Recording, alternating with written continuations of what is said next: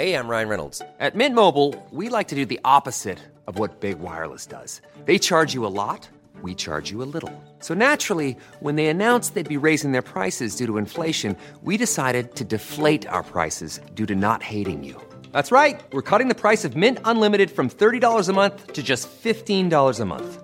Give it a try at mintmobile.com slash switch. $45 upfront for three months plus taxes and fees. Promote for new customers for limited time. Unlimited more than 40 gigabytes per month. Slows. Full terms at mintmobile.com.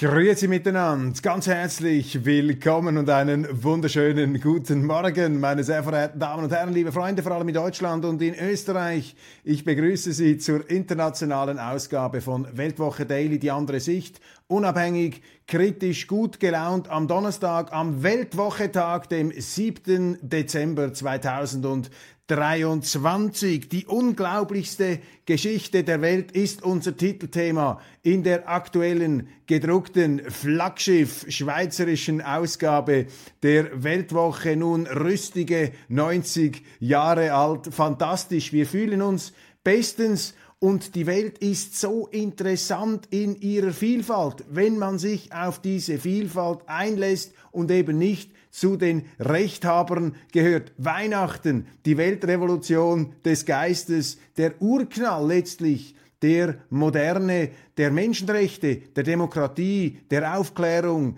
der Schweiz. Nichts von dem gäbe es ohne Weihnachten. Das ist die Argumentationslinie meines Kollegen Alexander Grau. Und wenn wir bei der Vielfalt der Meinungen sind, dann äh, diesem wichtigen Gradmesser auch der Intaktheit einer Demokratie, einer offenen Gesellschaft. Da muss ich Ihnen hier einfach mal sagen, dass unter den drei Ländern, die ich jetzt am besten kenne, einfach aus eigener Anschauung, weil ich häufiger dort bin, Deutschland, Schweiz und Österreich. In Österreich darf ich ja jeden Monat die Sendung der Pragmaticus moderieren bei Servus TV. Eine große Freude und eine große Ehre mit einem starken Team, das ich hier übrigens auch hochoffiziell verdanken und begrüßen möchte in der wunderschönen Adventszeit, beschenkt mit großartiger schweizerischer Schokolade, wie es sich gehört. So feiern wir dann eben die Adventszeit. Und in Österreich fällt mir auf, dass die Offenheit, die Toleranz für andere Meinungen viel, viel größer ist als in Deutschland. Und Sie fragen mich ja manchmal,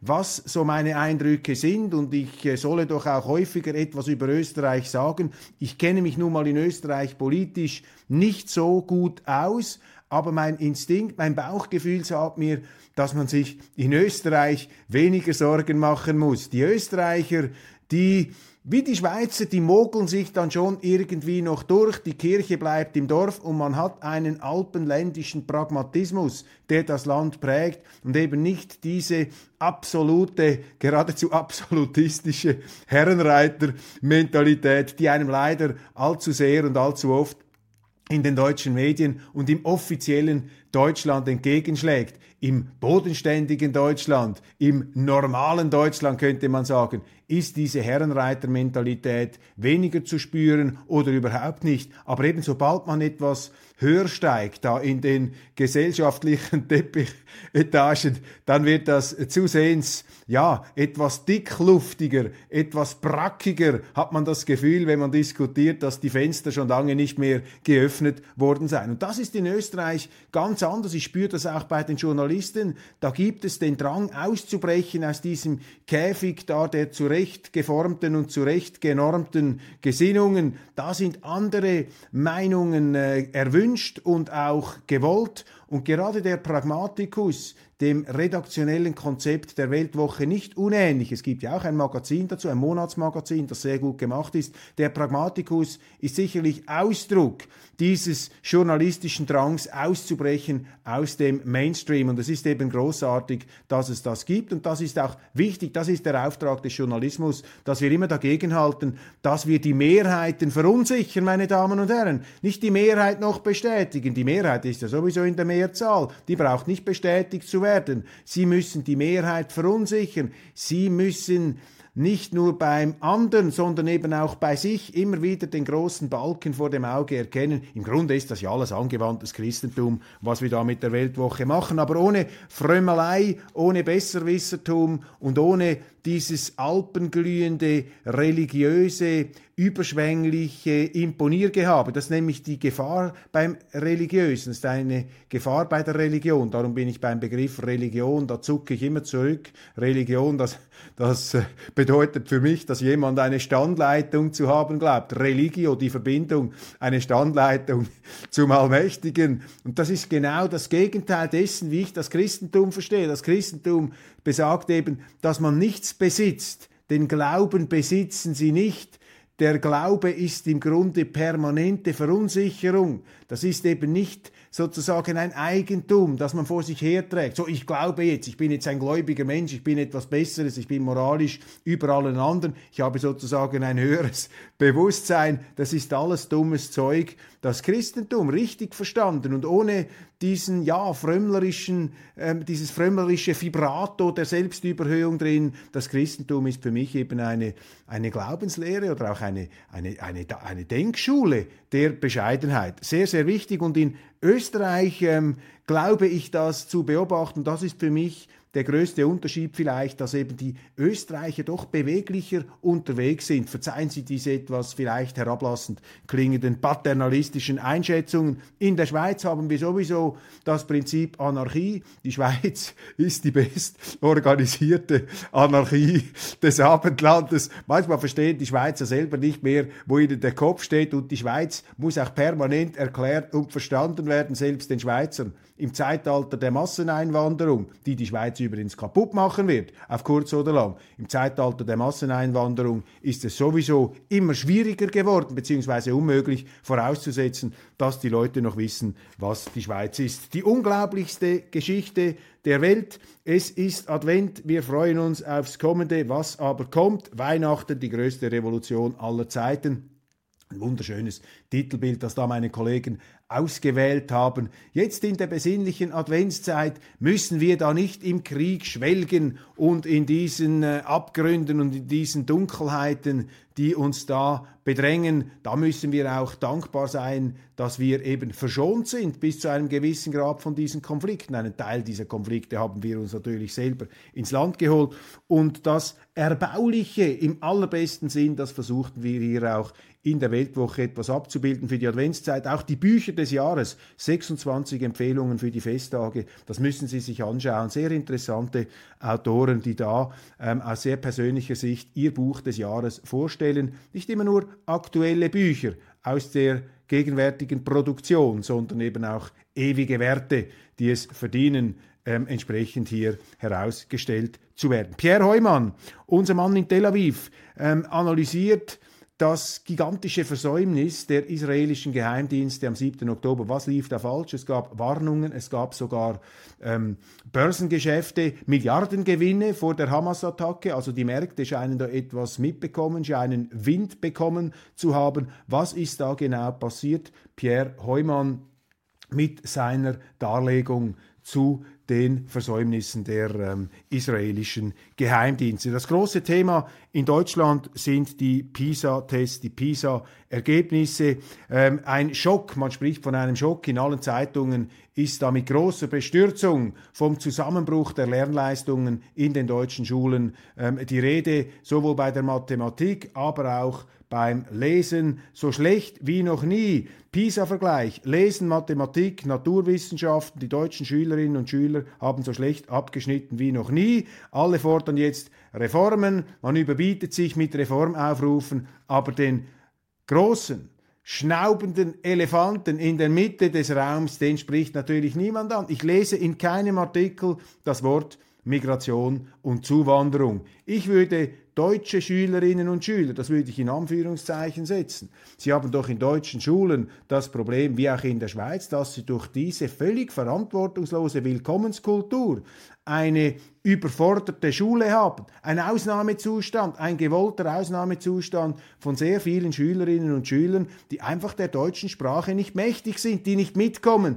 die aus bildungsfernen Familien kommen, die aus Kulturen kommen, in denen Bildung nicht hoch angesehen ist und die natürlich auch durch ihr familiäres Umfeld geradezu leistungs- und bildungsfeindlich erzogen werden. Und damit werden unsere Schulen und unsere Lehrer überfordert. Und dazu kommt dann noch eine linke Bildungsbürokratie im Gefolge von 1968, wo man nach falschen, patientenhaften Menschenbildern die Schule umgepflügt hat. Und das Leistungsprinzip ist durch das Integrationsprinzip ersetzt worden. Und jetzt reiben sich alle die Augen und sagen, um Himmels Willen, wir verstehen gar nicht, warum es so weit kommen konnte. Dabei hätte man das auch hier sehen können. Wie beim Ukraine-Krieg, wie bei all diesen Themen, wo jetzt allmählich es vor allem auch den Journalisten dämmert, wie sehr sie sich verrannt haben. Aber hier ist doch erstaunlich in den deutschen Zeitungen, ich habe jetzt nichts gelesen, vielleicht haben Sie etwas in Lokalzeitungen ähm, gesehen, ich habe auch nicht alles angeschaut, aber die großen Tageszeitungen, die ich heute Morgen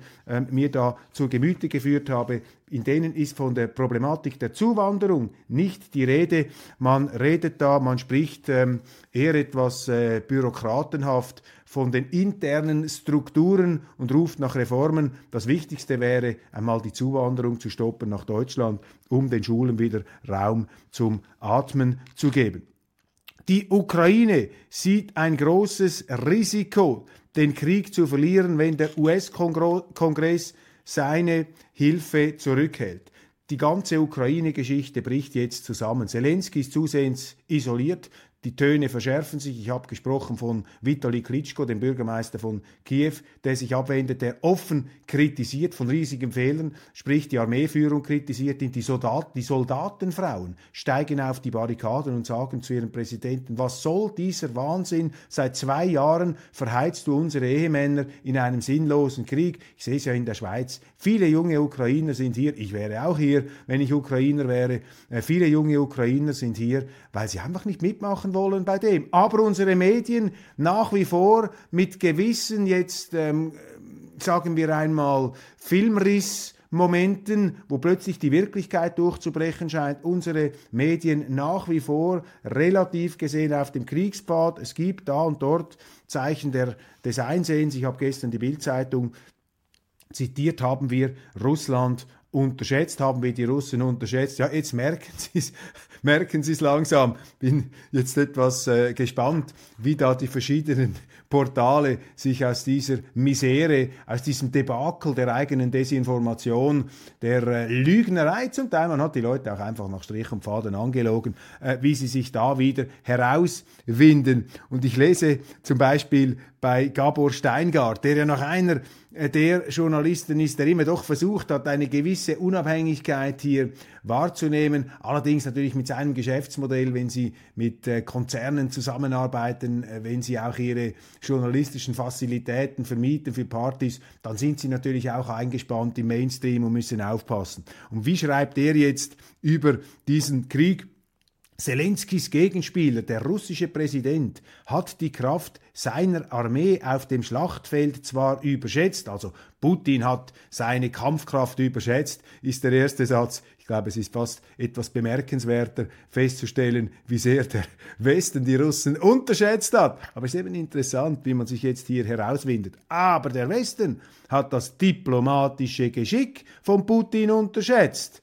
Oder anders ausgedrückt, der Westen hat sich diplomatisch isoliert durch eine absurde, aggressive Politik seit 30 Jahren gegen Russland, die letztlich die Conditio sine qua non, die Bedingung, die Voraussetzung geschaffen hat, dass es überhaupt zu diesem Krieg gekommen ist. Sie merken es jetzt langsam, dass die Welt eben nicht einfach dem Westen hinterher marschiert und hinterher trottet. Warum auch? Der Westen tritt zusehends arrogant und doppelmoralisch auf.